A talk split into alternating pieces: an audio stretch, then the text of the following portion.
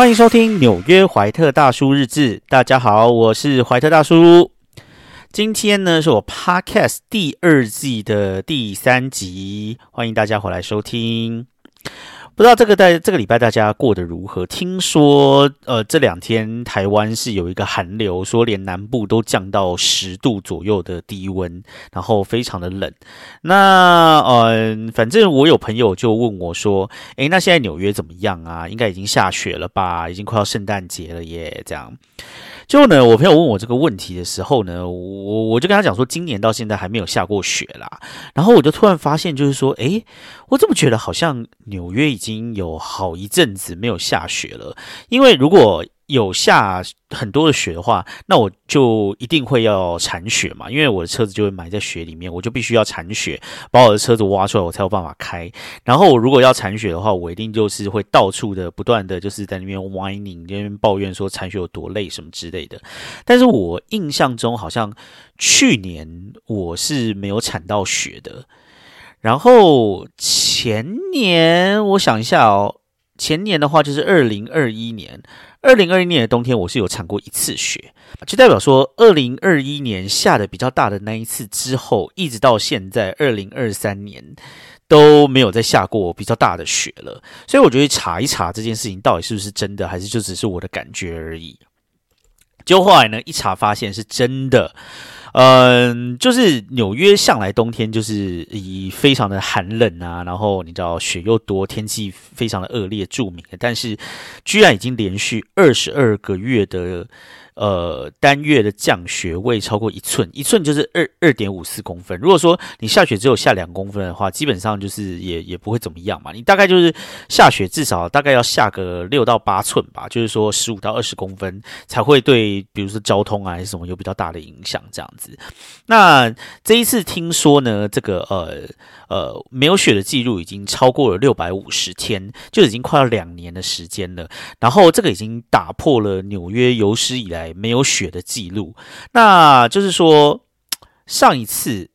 上一次就是说，呃，很久很久没有下雪的呢，是一九九八年。但一九九八年那个时候是多少天没有呃超过两寸的，超过一寸的雪呢？是三百八十三天。一九九八年的时候。那呃呃，在前一次呢，是不是在纽约？但是在费城，费城一九七三年的时候，有一次是六百六十一天没有雪的记录。但是这一次呢，呃，纽约整个东北地区呢，已经是缺雪，已经缺了超过六百六十天了。所以说，已经是历史上最多一次，纽约还有东北地区已经长久以来没有下大雪的一个程度了。那这个当然就是跟一些全球暖化或者气候变迁有关系呀。然后好像现在科学家跟气跟气象学家是还在研究，但是呃，全球性的那个暖化还有气候变迁，我想应该是多少是脱不了关系啦。但是如果据说是没有下雪的话呢，是会对整个生态环境会造成蛮多的变化，比如说，呃，有一些可能动物还是什么之类，或者一些土壤会需要有雪才可以达到一些平衡或什么之类的。所以这么久没有下雪的话，就是整个呃这个生态环境。应该是会有蛮剧烈的影响的，所以说，哎，就希望，嗯，就是不要下太大了，因为下太大的话要铲雪也是非常的累，而且下雪非常的不方便。但是呢，也是希望说，呃，今年看看能不能 下一点点雪，这样感觉好像纽约没有下雪，好像是蛮恐怖的一件事情，哎，真的是有非常的有这个呃全球暖化的一个感觉的。我记得我刚来到纽约第一年的时候，那一年下了非常多的雪，大概下了可能有四五。五场的大雪吧。那一年我来纽约的那一年是二零一七年，然后二零一七年跨二零一八年那个冬天，的确是下了蛮多场雪的，而且那很多场雪都是下到就是说需要铲雪，然后可能有个膝盖或是大腿这么高的那一个程度这样。所以说我那个时候刚来到纽约的时候，我对纽约印象就是真的好冷，然后好多雪这样一直下下下。因为那个我之前在 Virginia 念书的时候，Virginia 是比较南部的地方嘛，然后所以说 Virginia 那个地方其实。并不会下很大的雪。那如果说真的下很大的雪的话，据说是可能两三年才会有一场很大的雪，其他时候可能就是多少飘一点，飘一点，但是是不会下到就是说哦需要呃铲雪啊，铲铲把车子挖出来啊，或者是车子需就是路上会需要有那种铲雪车去清那个路上的道路这种地步，好像在 Virginia 是非常少。所以我那个时候来纽约的时候，我就觉得哇，纽约的冬天真的是呃用严寒这两个字来形容，就是很长。然后很冷，然后还会下很多雪。那下雪哈跟下雨其实有一个不一样的地方，就是大家会觉得说下雪之后你可能隔天隔两天就就没事了，对？但其实不是，因为你冬天很冷，所以你下雪之后呢，雪就会积在路上，然后它会很久很久很久很久都不会融。所以说呢，你如果下了雪，然后它又没有融，下一场雪又下来的话，你的路路上就是会积一大堆雪，那些雪都是不会融化的，然后它就一直。就是一一直叠叠叠，那个血就越叠越高，越叠越高，越叠越高这样子，然后。他们因为车子上，呃，路上必须要开车嘛，所以他们就会把那个路上的雪呢，把它铲到路边去，所以你的路边的雪就会越积越高，越积越高这样子。那纽约听说还好，听说在波士顿或者比较东北那个地方，有的时候那个雪啊是可以在路旁的雪是可以积到一层楼这么高的，就是说积到那个比人还高这样子。然后因为因为那些雪根本就没有办法处理，你知道吗？就是就只能等到就是夏天，就是春天夏天来的时候等。雪慢慢融掉，你是没有办法去处理那一些雪的。所以说那些下雪啊，就是说，就是其实是会造成大家蛮多困难的。这样，而且你的车子上面什么也都会是雪，这样。然后那些雪你都就是大家大家可能会想说，那些雪就会变成水，然后融到地下还是什么之类，但是没有，因为因为天气也还是很冷，也都是在零度，所以雪根本就不会融化。然后那些雪呢，就会开始。越变越脏，越变越脏，到最后就会变得灰灰黑黑的，然后在路边这样子，然后你就会看到一大堆灰灰黑黑的那一些冰，跟 在在路边，然后整个就是非常的脏，这样子有点恶心这样子，然后整个路上都会变得非常的泥泞，然后 通通都是就是很滑很难走这样，大概这个就是大概是下雪之后的的的的情况这样，所以说下雪其实。对于就是住在这一些会下雪的城市，绝对是不不非常不受欢迎一件事情啦，这样。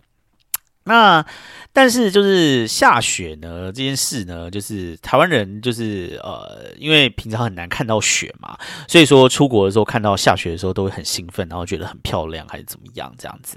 那呃，我之前来美国之前的时候也觉得下雪这件事情，因为看到会蛮兴奋的，很漂亮什么之类的这样。但是呢，自从我在 Virginia 就是呃经过第一场大雪，然后那那一场大雪呢是把我的车子整个已经下到我的那个。呃，就是后照镜都已经快要埋起来的状态。后来花了非常大的力气才把车铲出来之后，我就知道下雪有多么的可怕。所以每次下雪的时候呢，其实是嗯不太会有兴奋的感觉，反而会觉得非常非常害怕，不知道雪到底要下多高，我后来到底要花多少力气才能把我的车子挖出来。每次下雪呢，都在这种你知道担心害怕的那种情绪之中度过。那台湾就是可能就只有合欢山或者是玉山那种比较高的地方才会下雪嘛。那平地的话，通常都是不会下雪的。但是不知道大家有没有印象哈？就是呃，在前几年，二零一六年吧。好像是二零一六年的一月，还是二零一五年的年底十二月的时候呢？那个时候据说有一个什么极地震荡什么之类，然后就造成台北就下了一点雪，这样子。不知道大家有没有印象？我那个时候呢，其实已经来到美国了。然后那个时候看到这个新闻的时候啊，我心里就想说。啊，真他妈是开什么玩笑！我就是生活在台北一辈子，我也从来就没有看过雪。然后呢，我就是真的很想要看一下，如果说台北下雪的话，会是长什么样子。结果呢，它终于下了一场雪，结果是在我来美国之后，完全就是人生没有机会再看到台北下雪的时候长什么样子。我觉得，呃，因为现在待在台北的时间也很少啊。然后你知道。大家一辈子哈，你就算生活在台北一辈子，会看到台北就是会下雪的几率也是微乎其微吧。更何况现在大叔我就是就是几乎都没有在台北住了，每个每个每年就是回去放假几个礼拜而已，那就更不可能看到下雪啦。我就觉得就是老天真是跟我开玩笑，就是不想要让我看到台北下雪的情况吧。啊，大概就是这样子啊。反正只是要跟大家分享，就是说纽约真的好久没有下雪，好可怕哦！真是全球气候变迁。呃，但是如果说真的下雪的话，我再跟大家分享一下纽约下雪。今年如果真的下雪的话，那到底会要进行什么活动？跟下雪的一些实况报道，到时候再给大家更新一下喽。好。那今天想要来跟大家聊一个蛮有趣的话题哈。那我想这个话题呢，如果你不是就是欧美这些国家出来的，然后不是讲这些欧美的语言这个语系的话，比如说啊什么什么什么英文、西班牙文、德文、法文、意大利文什么之类，你不是讲这些语言的话，你可能就会有一些感受的一个话题。那是什么呢？就是要不要取英文名字这件事情。大大叔，我今年四十一岁嘛，那比我上一代的世代的话，可能不一定每个人都有英文名字嘛。但是因为比我年轻的，可能呃，我我这一辈的，或是比我年轻的任何一辈，因为学校里面开始已经有有英文课，从国小开始就有英文课了，所以我想应该是大家都会取英文名字吧？是不是？就是如果你是在国小里面上英文课的话，老师是会帮大家取英文名字吗？我是不确定啦。那。大叔，我自己本人呢，就是我人生之中用过很多个英文名字，这样。那这不全部都是我自己取的。那我一刚开始的时候，是因为小时候被送去那个上那个芝麻街。那上芝麻街的时候呢，老师就一定会帮你取一个英文名字嘛。然后那个时候，老师帮我取的英文名字呢是菲利猫，就是 Felix 这样，F E L I X，Felix 这样。那那个时候不知道为什么，就是小时候因为我就没有喜欢。那个呃，菲利猫，因为我小时候很喜欢蓝色小精灵，但是我没有喜欢菲利猫，所以我那个时候就是因为知道 Felix 就是菲利猫，所以我就不是很喜欢那个名字。这样，后来长大以后就想说要把它换掉，这样。但是我现在回去看 Felix 这个名字，觉得其实 Felix 是还不错的一个名字。如果再让我选一次的话，我可能呃会一直用那个英文名字吧。但是小时候不知道为什么就很讨厌那个英文名字啦。那后来呢？就是呃，就国小、国中那个时候，就是呃，我国小是没有英文课的嘛。然后国中的时候上英文课是不会特别取英文名字。然后到了高中的时候，就是开始有一点人，就是有一点红色这样，就是有一点开始想说，哦，来取个英文名字还是什么之类。那个时候就是有好几个英文名字就浮上台面。然后那个时候就是呃，曾经有考虑过就是要用什么 Brian 啊，还有也想过要用过 Ryan 啊，然后呃。还有些有的没有了啦，反正蛮多个的这样子。然后结果呢，后来我第一次真正就是使用我现在的英文名字的时候呢，是我大学的时候，然后到星巴克去打工。然后那个时候就是你知道，我大学打工的时候是两千年去星巴克打工的。那个时候其实星巴克才进来台湾没几年而已，是一个超级。欧美就是美系很时尚的一个地方，跟现在星巴克有一点不一样。现在星巴克感觉已经变成是那种你知道，就是连锁的那种。大家现在已经喜欢文青咖啡，可是你要想想看，就是在二十几年前的时候，那个时候星巴克简直就是一个高级的象征。这样，然后那个时候我在大一的时候就开始在星巴克打工，然后那个时候去星巴克打工呢，他就会问你说英文名字是什么这样子，然后呃问了你英文名字什么是什么之后呢，然后就就是那个时候就会用一个英文名字嘛，所以那个。时候呢，我就用了那一个英文名字，然后就一路用用用用用，就用到了现在这样。但其实我个人哈，大叔，我个人哈，对于就是英文名字这件事情呢，其实我是有一点抗拒的。呃，除了在就是在我以前就是在星巴克打工的时候，那个时候其实没有想那么多，就是就是那个时候就是哦，就觉得哦要用英文名字，而且你知道那个时候就觉得这这你知道星巴克用英文名字这件事情好像很时尚，你知道吗？所以那个时候就也没有想那么多，英文名就取下去，然后就用下去了这样子。但后来就是呃。年纪大概稍长一些，可能到了差不多二十三四岁的时候，就不知道为什么就开始会反思，就是说为什么我一定要用英文名字这样子？为什么我就不能用我自己的名字？我觉得我自己的名字也很好啊，这样。然后我就有一点开始不知道为什么从心里就有一点开始抗拒使用我的英文名字，这样。我不知道大家会不会有这种感觉，就是就觉得说啊，你有中文名字为什么不用？就好好的中文名字不用，然后你就用。就是一定硬要取一个英文名字。有的时候，比如说呃，就是不是在办公室之类的地方哦，而是在就是比如说朋友之间，或者是呃你在学校之类的同学之间，然后你问说他叫什么名字的时候，他说哦，我叫 Kathy，这样就 我不知道。或者是有一个人就叫说哦，我叫 Eric 这样子。我我每次就是，如果说有人就是 这样讲的时候，我都会瞟他一眼，想说干嘛一定要用英文名字这样子？因为我就觉得就是。啊，我我不知道，反正我就是自己心里面这一关就是一直过不去，我就不知道为什么就是大家要用英文名字这样子。然后我我会用后来会用英文名字，我觉得一般都是迫于就是呃工作上如果有压力要使用英文名字的话，我就是可能会去使用英文名字这样子。有有几次啊，我后来就是用了英文名字，都是因为工作的场合才用英文名字。那我第一份工作的时候呢，因为第一份那个那。那那个工作不知道为什么就没有要要使用英文名字，而且那个时候其实第一份第一份的时候其实是要用英文去跟国外的一些组织还是什么这些写信的，但那个时候我就用我中文名字的音译这样子，然后就直接用我的中文名字这样子，然后那个时候好像用那个英文名字也没有什么问题，这样。就后来就是到了我第二份工作的时候，因为那个时候我到了比较大的一家科技公司。那我就是不知道为什么哈，台湾的科技公司就是一定会逼迫人家要取英文名字。然后那个时候，就是我就记得那个时候，呃，我可能是已经上了，然后那个 HR 打电话给我，然后已经在聊 package 还是什么之类的。然后我就记得那个 HR 就一直问我说：“那你英文名字是什么？”这样，然后我就记得我那个时候我就跟他讲说：“我。”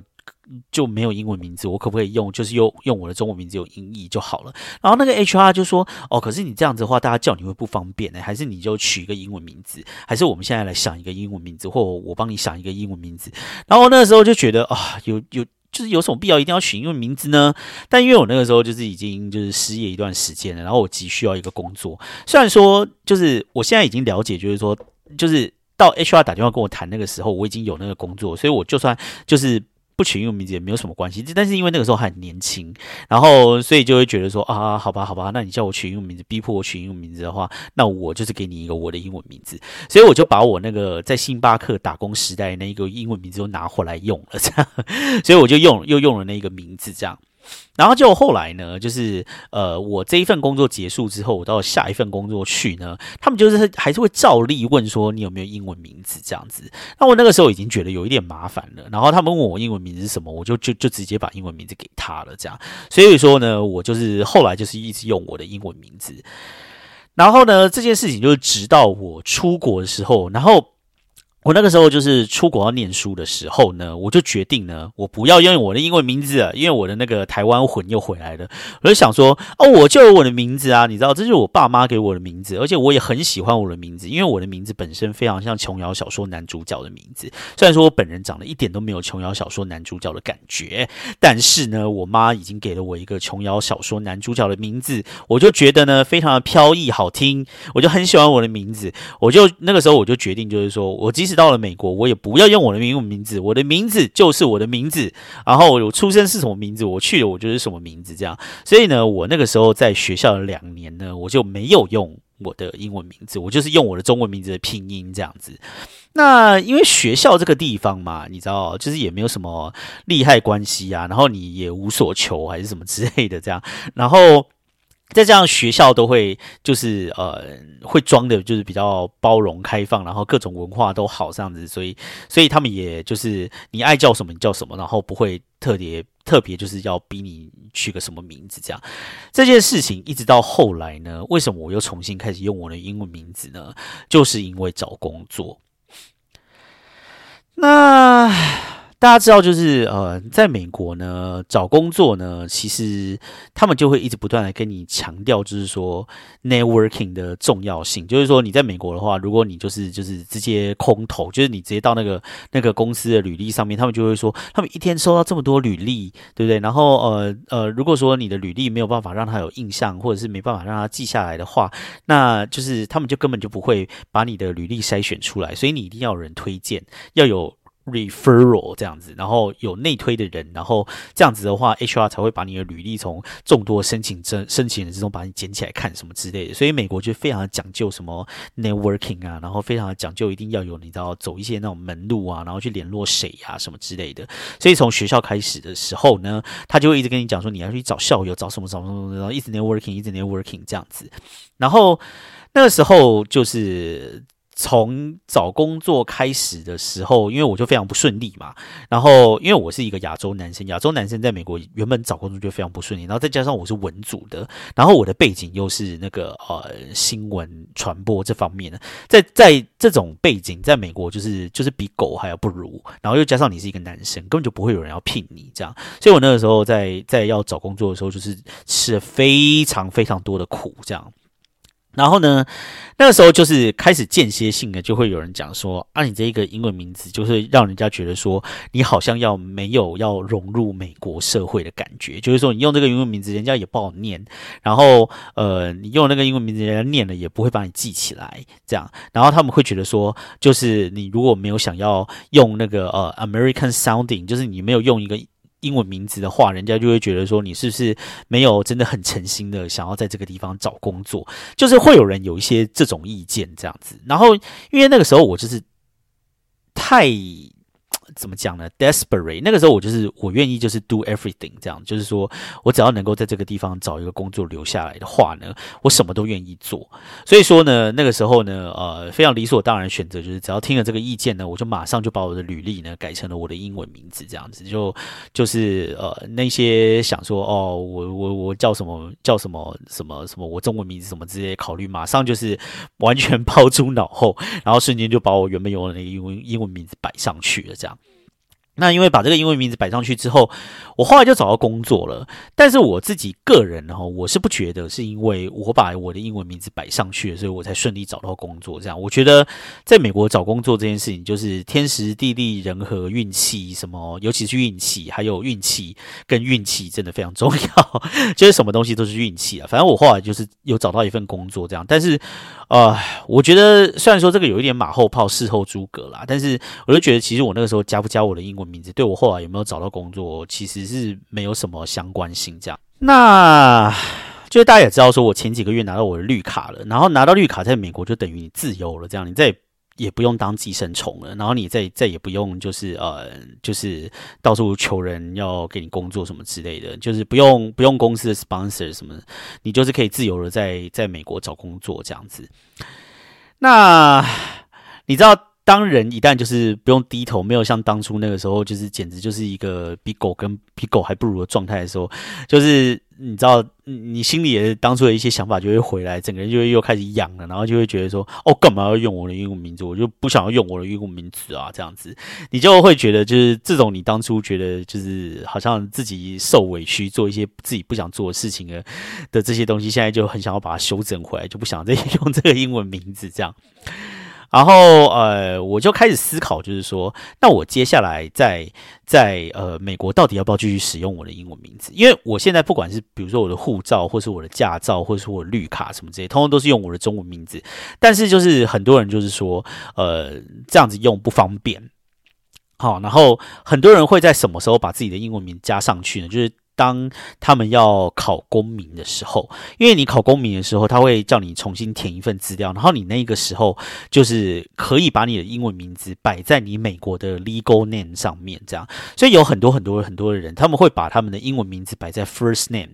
然后他们会把他们的呃，就是呃英文名字放到呃，不是不是英文名字，他们的中文名字把它放到 middle man middle name 里面去。就是比如说呢，哦，有有一个人，比如说叫他叫志明好了，他。叫哦陈志明，然后他的英文名字叫做 David 好了，然后他原本来美国的话，申请任何的文件都要跟你原原本台湾的护照相同嘛，所以他就会叫做 Jimmy Chan，Jimmy Chan 这样子。但是因为他叫 David，那如果他今天要考美国公民，然后要哦有有了美国公民身份之后，他就可以把 David 摆上去，然后很多人就会把自己摆成 David，然后是 first name，然后 David Jimmy Chan 这样，然后那个 Jimmy 就会变成他的 middle name 这样子。那我就是，虽然说我离我要考公民还有一段很长的距离啦，但是我就在想，说我到底要不要用我的继续用我的英文名字这样？我现在比较倾向于不要这样，但是说老实话哈，就是用英文名字哈，的确是方便许多。就是说你在念你的名字的时候，别人不会一直哈，就是哈啊啊啊这样子，然后想说你的名字到底是什么这样。但我就是不知道为什么，我就是很不哎，我一这这句话同样的话已经讲了很多次，但是我就不知道为什么就觉得很不想要用我的英文名字这样。然后呢，呃，我觉得我最受启发的一件事情哈，就是呃，不知道大家有没有印象，就是今年的年初呢，有一部电影就是叫做呃《妈的多重宇宙》，翻得很烂啊，反正就是英文就是那个呃。Everything Everywhere All at Once 这一部电影，然后在奥斯卡上面不是得了得了超级多奖吗？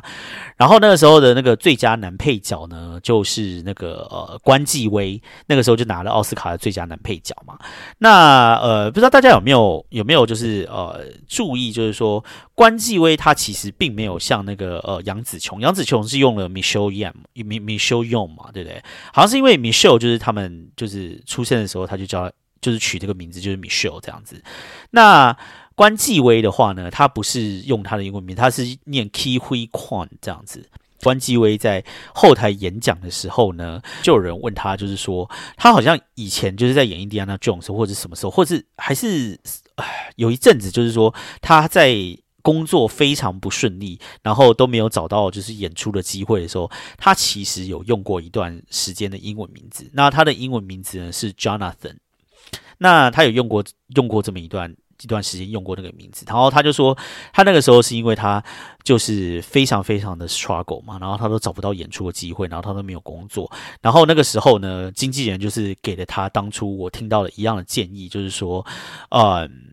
那个时候就经纪人就跟他讲说，他就说，You know, it would be easier if you were to have an American sounding name，就是说，呃，如果你有一个就是呃听起来像美国人的一个名字的话，那可能对你来讲会比较简单这样。所以呢，他那个时候就取了 Jonathan。我在我在想，他应该不是那个时候取的，他应该从小就有这个 Jonathan 这个名字，因为他在那个地方长大。我不觉得他长就是在美国成长过程都没有那个英文名，他一定有这样子。那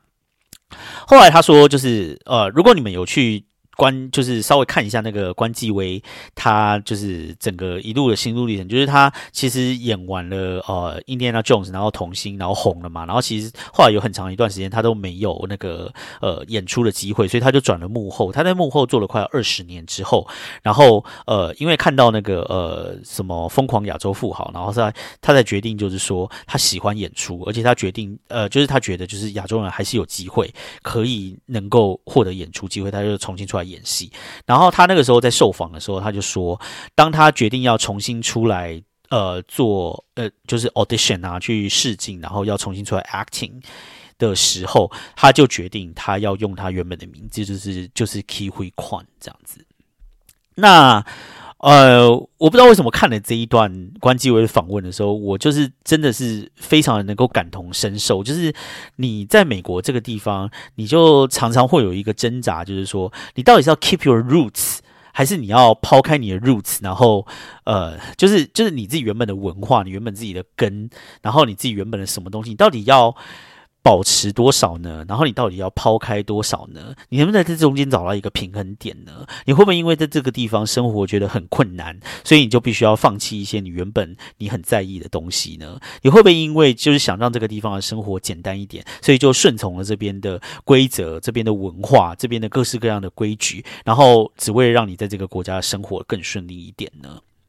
那我觉得美国虽然说呢，你说。它是一个非常多元文化的地方，但是你可以说它多元，但是你也可以说它某方面也是非常的。保守这样子，就是你如果在这个地方，你想要做自己，你当然可以做自己。但是如果在这个地方要做自己的话，有的时候你可能就会因为一些有的没有的，你根本就不知道的事情，你就得不到机会，你没有办法升迁，你没有办法找到工作，你没有办法找到好的工作，你没有办法进入权力的核心，你没有办法真正的跟美国的，比如说白人或者是呃，在这个地方土生土长人去竞争。那你如果真的是要放弃的话，那你到底要放弃到什么程度呢？你要放弃到就是像有些人来这个地方，呃呃，可能就是呃有些人就会不爱讲中文或者是什么之类的，就是我就觉得好像，哎，我我我我一直有在就是自己跟自己辩论这个问题啦。我觉得呢，我还有五年的时间可以好好想，在我五年之后要考公民的时候呢，或许这个问题就会得到解答了。但是我现在目前是觉得呢，我的下一份工作，就是我要开始找工作的时候，我会试试看再用到回到我的本名，然后去找找看。因为既然就是现在已经拿到绿卡了嘛，那我就觉得拿到绿卡呢，其实就是象征自由跟可以做自己。所以说呢，就先试试看吧。如果说呢，呃，我能够呃用回我的中文名字。在这个地方可以得到好的人生跑道的转变跟发展的话，我觉得那就是最好的一件事了。所以就是祝福我自己吧。那不知道大家对于就是说呃取英文名字有没有像我一样，就是心里有这么多小剧场呢？或许大家就觉得哦，就取个英文名字没有关系啊。哦，我你知道我从小就叫 Johnny，我就叫 Johnny 啊。可能不是很多人都像我一样，就是心里有这么多的 奇奇怪怪的一些挣扎吧？我不知道。呃。但是呢，至于我的英文名字是什么呢？啊啊，算了算了，还是不要讲好了。好，这个这个话题就到这边，跟大家分享。好。那今天最后呢，要再回到本季的系列主题，也就是呢，呃，在纽约拍的华语电影。上个礼拜呢，跟大家分享了，就是呃，李安大导演的《喜宴》，不知道大家喜不喜欢上个礼拜的内容呢？啊，不知道有没有人因为就是听了上个礼拜，然后去重看了《喜宴》或者看了《喜宴》？那不过我还是非常推荐哦，如果你还没有看过《喜宴》的话，可以去找来看一看。那这个礼拜呢，我想要讲的，呃，是一部香港电影。但是呢，它虽然说是香港的导演拍的，然后也算是香港电影，但是它其实呢是集结了不一样背景的人，然后在纽约拍的一个电影。这部电影呢，就是香港导演关锦鹏拍的《三个女人的故事》。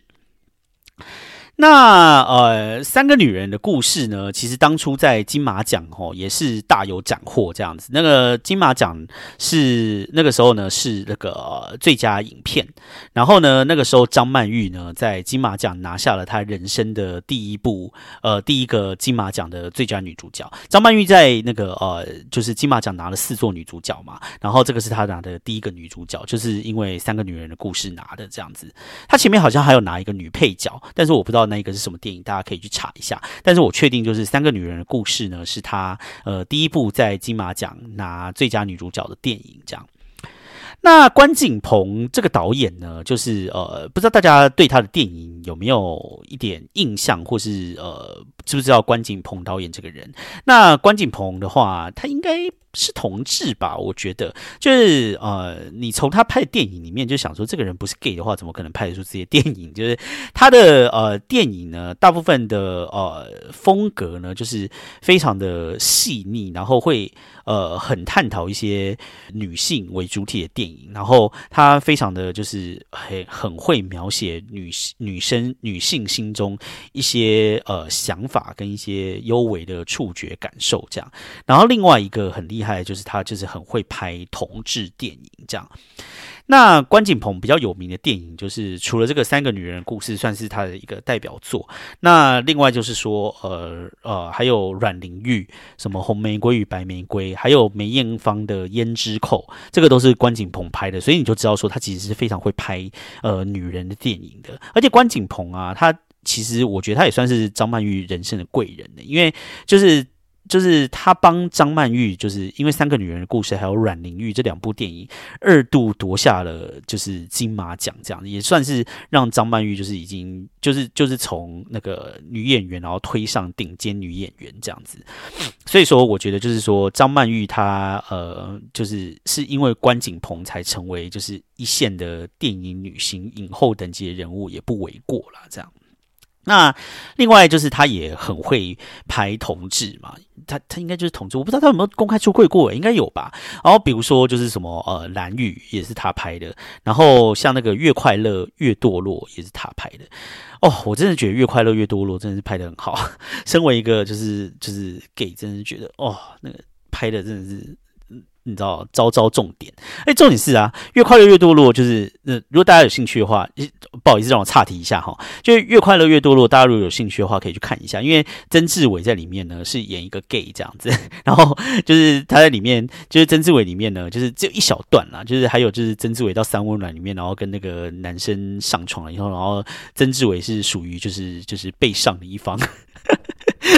然后曾志伟也因为这部电影拿了金马奖的最佳男配角，而且曾志伟就只有拿过一次最佳男配角，就是这一部，就是他演那个一个 gay 这样。但是他其实是呃，他其实在里面演，就是除了这个这个以外，他就是演一个那个中年然后事业有成的人，但是他就喜欢上了男主角，但是男主角是一个异性恋这样子，然后就是一个中年男人的意难忘，就是他那一段啊，然后演的非常的好，这样 大家可以去看一下。啊，扯太远，扯太远了，拉回来，拉回来，不好意思。今天要讲的是三个女人的故事。那三个女人的故事呢？其实呢，这三个女人的背景各不相同。哈，她呃，关锦鹏从台湾、香港还有中国各找来一个演员。那台湾演员呢是张艾嘉，香港演员呢就是影后张曼玉。那呃，中国的呃演员就是斯琴高娃。那呃，他主要是从这三个女人的故事呢，呃。一一方面是讲说，呃，大家在移民到纽约这个地方来的困难，还有挣扎，还有心境的一些转换。然后呢，另外一方面呢，他又加入了性别的这一个呃角色的元素，所以说他也在探讨，就是说女人要怎么样才可以活出自我，才可以活得成功，活以活得平等，活得有自由，活得有爱。我觉得这些都是他在这部电影里面所要探讨的事情，这样。那三个女人的故事呢？她们三个的故事分别是什么呢？那跟大家讲一下哦。对了哈，因为三个女人的故事这一部戏里面实在是没有拍到太多那种纽约的一些比较就是 icon 的一些地标还是什么之类的。我觉得真的就是她的故事都是环绕在这三位女主角身上，所以今天就是会比较没有那么多场景的介绍。但是我觉得呢。他对于一些这个移民来美国的人所碰到的事情呢，三十年前、三十年后，我觉得都是很相近的，可以跟大家分享一下。那首先呢，就是呃呃，第一个来讲就是张曼玉的故事。那张曼玉呢，她在里面呢演的呢，其实是从一个从香港来的女人，然后她的事业是非常成功的，就是她有开了好几家在餐厅，然后在 China Town，然后还有想着要把她的呃餐厅往外发展到 Midtown 什么这些白人。比较多的地方，然后呢，他也炒股票，然后也赚了很多钱。但是呢，他其实呢是一个女同性恋，然后有一个交往很稳定的女朋友。但是呢，我觉得呢，呃，张曼玉这一段呢，导演想要表达就是呢，你即使到了美国这个地方，你还是可，你真，你就真真真真正正可以自由吗？因为张曼玉从头到尾就在挣扎，就是说，呃，所有人都在期盼她找一个男人结婚，然后呢，她自己好像也对于自己的女同志的身份呢，感到有一些的不自。在跟可能有一点羞耻这样，所以呢，最终呢，他的确就是跟一个做这个房地产的男人出去约会了，然后最后呢，还就是在一次看房子的时候呢，就他就亲了那个男人这样。但你可以看到他亲那个男人的时候呢，你可以很明显的感觉张曼玉其实是非常强迫自己去表达这一份情感的，他甚至也不知道他自己是不是真的真实的拥有这一份情感，但是他觉得他自己似乎是该这么做。因为呢，她是一个成功的女人，然后她可以说是三个女人里面呢最自由，但是也最不自由的。因为呢，她对于她的自我的认同还有自我的挣扎，始终是她身份的一个捆绑，始终是她身份的一个桎梏。她似乎没有办法从这个里面走出来。她的故事大概就是这样子，非常的简单。但是她的故事呢，其实也是三个人之中最隐晦，然后最没有一些答案的。她到底应该要呃，就是。释放自己的内心，然后呃，跟他的女朋友就在一起呢。或许他，呃，再或许他根本就不是一个女同性恋，谁会知道呢？但是你看不出来，就是他到底呃，他的自我认同是什么？他想要走的哪一个方向？但是呢，在客观来讲，她是三个女人里面最成功、最多钱的。她 suppose 呢，应该是要拥有最多的资本，然后可以做她最最最想做的事情。可是她却没有。其实，在电影刚开头的时候，就有一幕呢，是张曼玉走在路上的时候，就有一个老白男，然后对她做性骚扰这样子，然后结果呢，他就是呃，就是脱下了高跟鞋，然后跑过去，然后用那个高跟鞋砸那一个男人，然后跟他讲说：“你不要以为我是亚洲女人，我就好欺负这样子。”所以你可以看得出来，就是说。导演呢会把张曼玉这个角色塑造成，就是说她其实呢在各方面都是很 tough，然后在各方面呢客观的表象上他都是很成功的，但是呢他有没有呃很诚实面对自己的内心，即使是在这么自由的地方，这样子的话呢，他是真的能够达到自我跟成功吗？我觉得最后打了一个问号。那相较于张曼玉呢，就是我觉得斯琴高娃就是完全的另外一个极端。斯琴高娃呢，她演的角色呢是她原本是在中国的工厂的一个生产线的女工，结果呢后来被那一家那个工厂的老板看上，然后那个老板呢他是一个 A B C，然后英文讲的比中文好，然后呢就他就是呃选中了斯琴高娃这个女工嘛，然后就把她娶到纽约来。那在所有众人面前，都会觉得他好像就是你知道飞上枝头变凤凰。可是问题是呢，斯琴高娃来到纽约这个地方，她也不太会讲英文，然后她就一个人。然后呢，她老公的家里呢，就是呃，她老公就是中文就是很烂这样子，然后几乎都不会讲。然后呢，呃，她老公的爸妈也都是讲英文的，他们可能就是移民很久了这样，所以她老公的爸妈也都讲英文，也都中文也都不太会讲，所以她到任何一个场合呢，斯琴高娃呢都觉得非常的痛苦，因为她都没有办法去跟别人沟通，所以呢。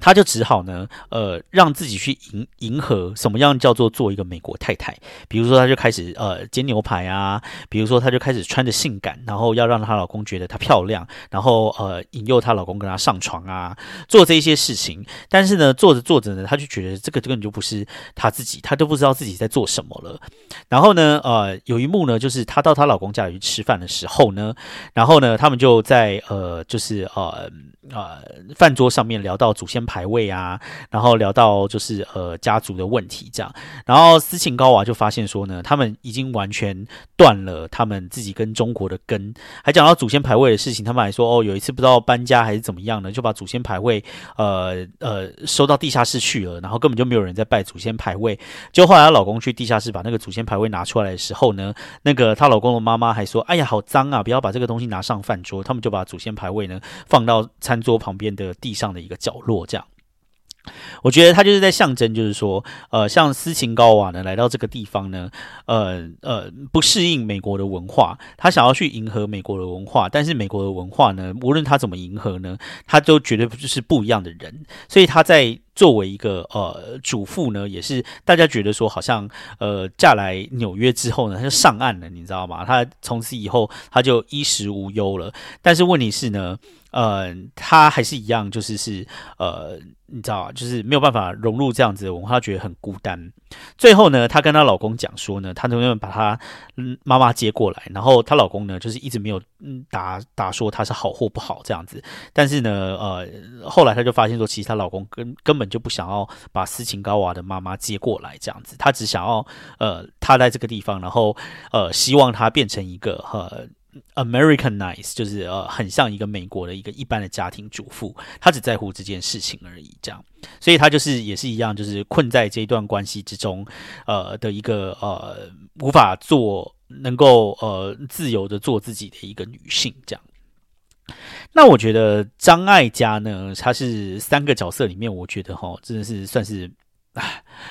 哎，蛮蛮蛮惨的一个，就是呢，张艾嘉他演的角色是，是他爸爸是一个外省的老国大代表这样子，然后年纪轻轻的时候把送张艾嘉送到美国去读书，其实跟张艾嘉自己本人的背景好像也是蛮像的，高中把他送来美国这样，然后呢，所以说张艾嘉在美国生活融入语言什么都是没有问题的。那张艾嘉的工作呢，他是一个演员这样，所以你会看到他很多地方都是在这个呃演这个呃去剧场这个。地方试镜这样，然后你可以看到他演的角色都是很奇怪的角色，比如说他要演一匹那个呃战场上的马，这样让人骑的马，你就是不知道他在干什么这样子。然后呢，嗯呃，就是他可能就是因为他的身份，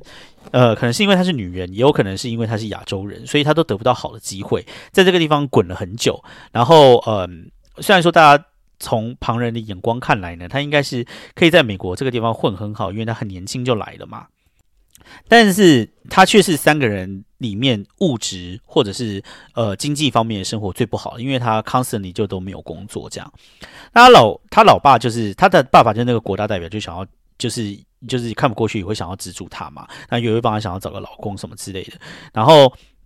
张艾嘉好像都没有没有没有想要拿他老爸的钱，这样。结果后来有一次呢，他就是到他爸爸爸那边吃饭，因为他知道他爸爸交了一个新的女朋友，然后那个女朋友呢，就是也是从中国那边请来的，呃，找来的一个女朋友，这样，然后跟他生活。可能他妈妈已经死了还是怎么样吧。结果呢，他去那个地方就是跟他吃饭，然后吃一吃，然后呃，他爸就想要把那个那个他的女朋友介绍给他的时候，他早就已经在呃厨房里面跟那个女的，就是呃有有稍微有一点。聊天这样，后来他就发现呢，那女的手上呢有就是受伤被被绑过的痕迹这样子，然后他才知道原来他爸爸呢是一个性虐待狂，然后会找这一个人来呢，其实是呃因为想要跟那一个女的，就是满足他自己性虐的一个幻想这样子，所以说。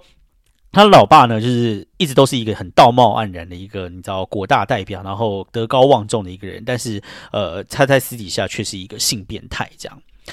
那，呃，呃，就是后来呢，张艾嘉就是有也也有去，就是呃，再去试镜一个舞台剧，然后那个舞台剧是要演马克白夫人，然后他居然就被问了一个问题，就是说，呃，你。你凭什么认为你一个亚洲女人可以演马克白夫人？然后就张艾嘉就回答，就是说，呃，在两千多年前的汉朝，然后呢，我们这边呢有一个有一个人叫做吕后，然后呢，吕后呢，她因为呢帮助她的呃皇帝拿下了政权，后来呢，这个男皇帝被斗倒了之后呢，吕后呢就被手脚都被砍断，然后眼睛被戳瞎，然后变成一个人猪，然后被养在宫廷里。然后他就说，有这样子如此荒诞不羁的历史的祖先，我相信。我我我无法相信说像我们这样子的女性没有办法演马克白这样，我是不知道这两个有什么关联的，但是他就是就是想要知道，就是他可能要想想要讲，就是说哦，就是 Chinese woman can do anything 的意思这样子吧。那我我就是觉得呢，就是那个在整部戏哈，你就会觉得说关锦鹏呢，因为这个戏呢是好像一九八七年还一九八六年的电影，你就觉得。这人还真的是蛮敢拍的，就是在这个里面呢，还有就是有性虐待，然后还有女同性恋，那个这个已经是三十几年前的电影了，已经快要四十年的电影了。然后他居然敢在那个时候就碰触这样子的议题，我就觉得其实是呃蛮先进、蛮开放的。嗯，我觉得金马奖也很敢，居然还把最佳影片给了这部电影。这样，那。反正最后的结局呢，他都没有给结局。他的结局呢，就是三个女人呢一起跑到某一栋大楼上面喝酒，然后喝完酒以后呢，把酒瓶摔破。然后呢，就是三个女人呢，就是他们在里面呢，其实并不是说就是你知道，好像好闺蜜一样关系很好。他们也是有看彼此不顺眼的时候，而且常常三个人呢都会彼此就是找呃吵架或什么之类的。但是呢，在面对呃，一个不熟悉的文化的时候，他们三个人却又要互相扶持，这种若离若若即若离的女人的关系，在这个里面就被也被描写的很好。这样，而且我觉得关锦鹏的电影呢，它就是有一种有一种幽微，但是又有一种很很潇洒的妖艳感。我讲不出来了，大家可以去看一下他的电影。我觉得他的电影都是就有一种洒脱妖艳的感觉，这样子。所以说，你如果就是有兴趣的话，可以去看一下他的电影喽。那我觉得讲到移民的这个部分哈，我就觉得就是，唉，说老实话哈，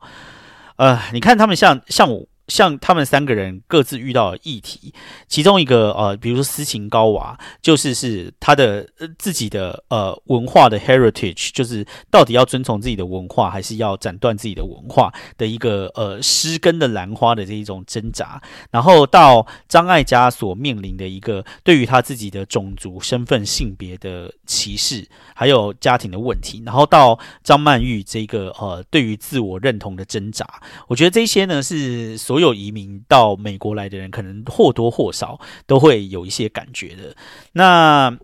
有关于就是说，像那个斯琴高娃，她虽然说就是她老公家里通通都是亚洲人嘛，可是你知道，大家都是讲英文啊，然后也都也都那个呃，也都跟那个原本的，就是你知道，呃，可能中国的文化都已经没有什么关联，也没有什么关系了。我觉得这个东西，我不知道为什么有一个很深的体会，因为就是啊。就是，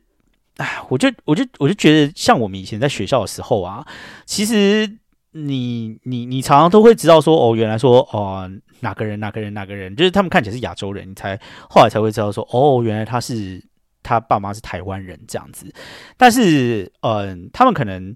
呃，即使他爸妈是台湾人，他就只是第二代而已。但是他们对于台湾的认同，可能就已经少到非常的少了。尤其是像我们这个亚洲人教育小孩的方式，很长都会是会会跟小孩讲说，你就，尤其是上一代啦，就是他们教育的时候都会说，你不要讲中文，然后你不要学亚洲的东西，因为你学这些东西的话，在美国这个地方就会被人歧视还是什么之类。所以他们就是要让他们越像美国人越好。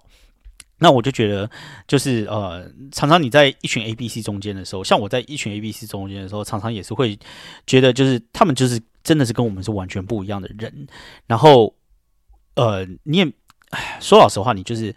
他们也没有办法融入你，你也没有办法融入他们，这样你们中间就是会有一个很强烈的隔阂在。像以前在学校的时候啊，我有时候觉得 A、B、C 其实也是蛮可怜的，因为呢，他们。不是美国人，他们也没有办法跟那些白人什么做朋友，你知道吗？就算他们讲的英文都是呃 native，都是母语程度的，就是就是英文就是他们的母语嘛。然后他们这也是在这个地方呃出生长大的这样子。但是问题是，他们就是没有办法跟白人做朋友，因为他们就是他们就是 A B C。但是他们也没有办法像我们跟我们这种台湾土狗一起做朋友，因为他跟我们就是基本上就是不一样的人。所以说呢，你就会看到我们学校里面，比如说像我们这种，呃，台湾来台湾土狗就会一圈，然后呢，呃，外国人他们当然就是自己一圈，但是你就会看到那一些 A、B、C 们，然后就就会是自己一圈这样子。我就觉得，因为那一个地方就是他们能够，呃，他们在这种文化的交集又冲突的这种背景之下，可能只有他们才能跟他们自己相处吧。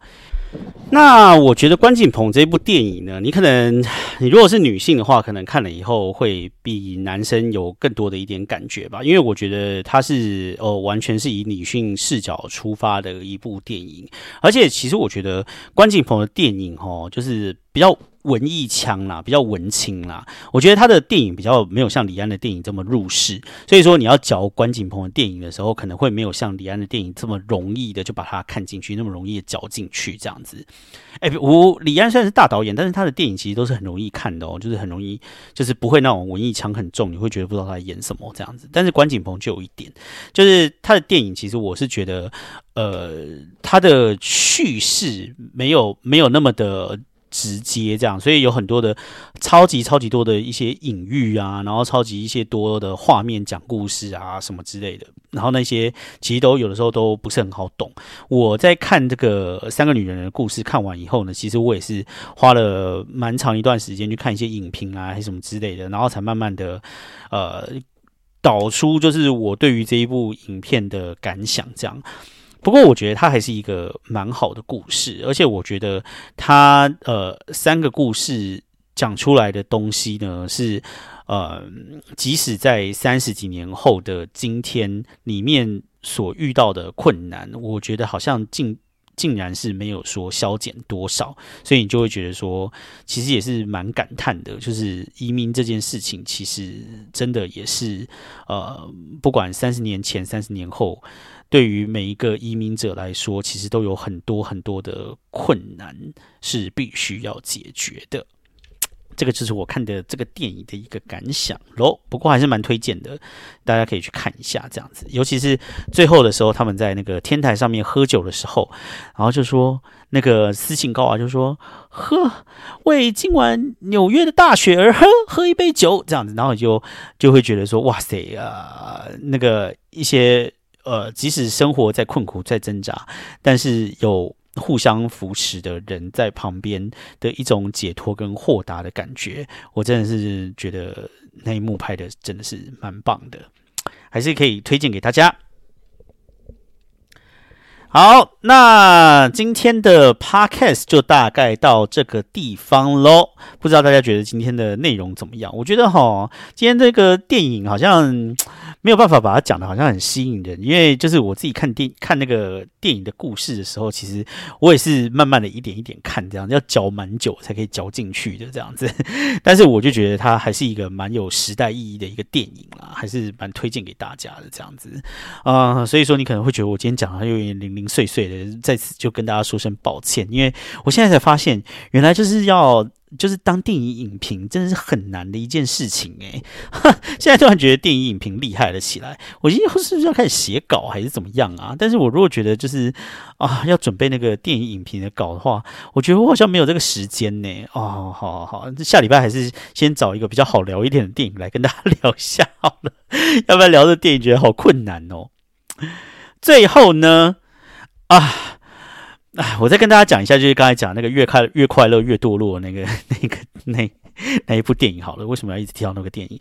就是呢，啊，反正我那个时候在找那一部电影来看的时候，我就网络上面就到处通通都找不到这样子。然后因为那也是很久以前的电影，而且它是比较小众的电影，然后没有得很多的奖啊什么之类，所以就很难找。就后来大家知道我居然在哪个地方找到吗？我居然在一个 A 片的网站上面找到，因为他就说什么什么邱淑贞三级片，因为的确里面是有一些就是邱，因为邱淑贞是女主角嘛，然后里面的确有一些邱淑贞跟其他的男人上床的一些片段，可能完全就是三点不漏，然后尺度也没有多大什么之类的、啊。然后那部电影要讲的根本就不是那件事情，好不好？然后结果呢，想不到居然被人家摆上了 A 片网站，然后说越快乐越堕落，然后什么呃邱淑贞大尺度三级片什么之类的。我想，如果真的有人因为这样子点进去的话呢，他就会看到一部关锦鹏的好电影，但是呢，他想要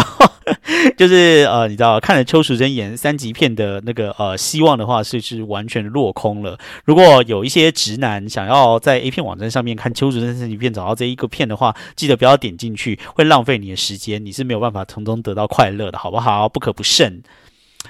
好，那今天就差不多跟大家分享到这边喽。那呃，如果有什么样的回馈、批评、指教，或者想要跟我讨论这些电影的话，都欢迎呃在底下留言，或是到我的 Instagram 上面留言跟我分享。那如果还没有订阅我的 IG 的话，拜托麻烦订阅一下，还有我的 Apple Podcast 呃五星好好评，还有那个留言留起来，然后跟大家互动一下，好不好？那呃最重要的是，如果你觉得这个 Podcast 不错的话，欢迎分享给你其他的朋友，让大家一起来收听喽。那今天的 Podcast 就大概到这个地方，希望下个礼拜大家又有一个美好的一周。我们下个礼拜再见喽，拜拜。